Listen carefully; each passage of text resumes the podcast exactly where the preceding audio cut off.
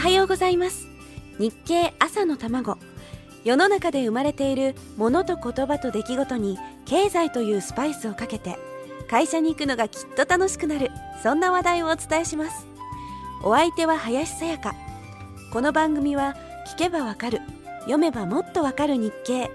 日本経済新聞がお送りします。今週は九州大学4年生の段原さんと一緒に最近の日経で見つけた気になる言葉をあれこれご紹介しています。おはようございます。おはようございます。さて昨日の続きですが昨日最後に問題を出しましたよね。エコカーとして革新が進むハイブリッドカーですが家庭用コンセントで充電できるタイプのハイブリッドカーを何というでしょう？調べてきました。お素晴らしい。プラグインハイブリッドですねバッチリですね。これによってよりハイブリッドカーはバッテリーとモーターで走る比率が上がって長距離走行の時にしかガソリンを使わなくて済むようになるだろうと考えられてるんです。いよいよ本格的に全てがエコに向かって動いてきてますよね。じゃあ電気自動車やハイブリッドが普及するためにもっと改良されるべきものは何でしょう？バッテリーですかね。バッテリー？そうです。大正解。さまざまなメーカーが新しいバッテリーの開発に力を入れてるんですね。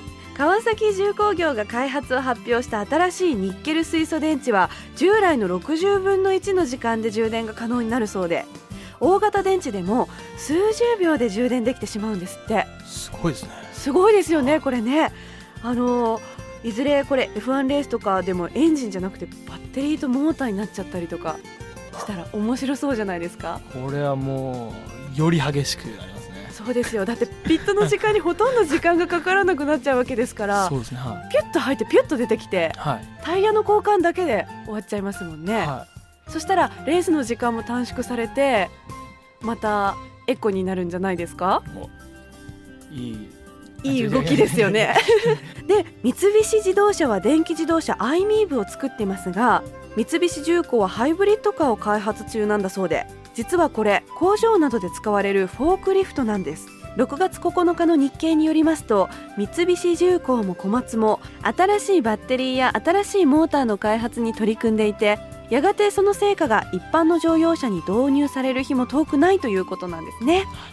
どうですか段原さん車欲しくなったでしょ？車欲しくなってきましただいぶ。ね。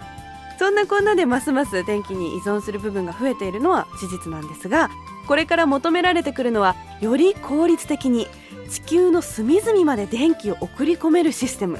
では賢い電力網という意味の今注目されている送電システムを何というでしょう？またドキッとした顔しましたけど続きは明日ですよ。はい明日もよろしくお願いします。お願いします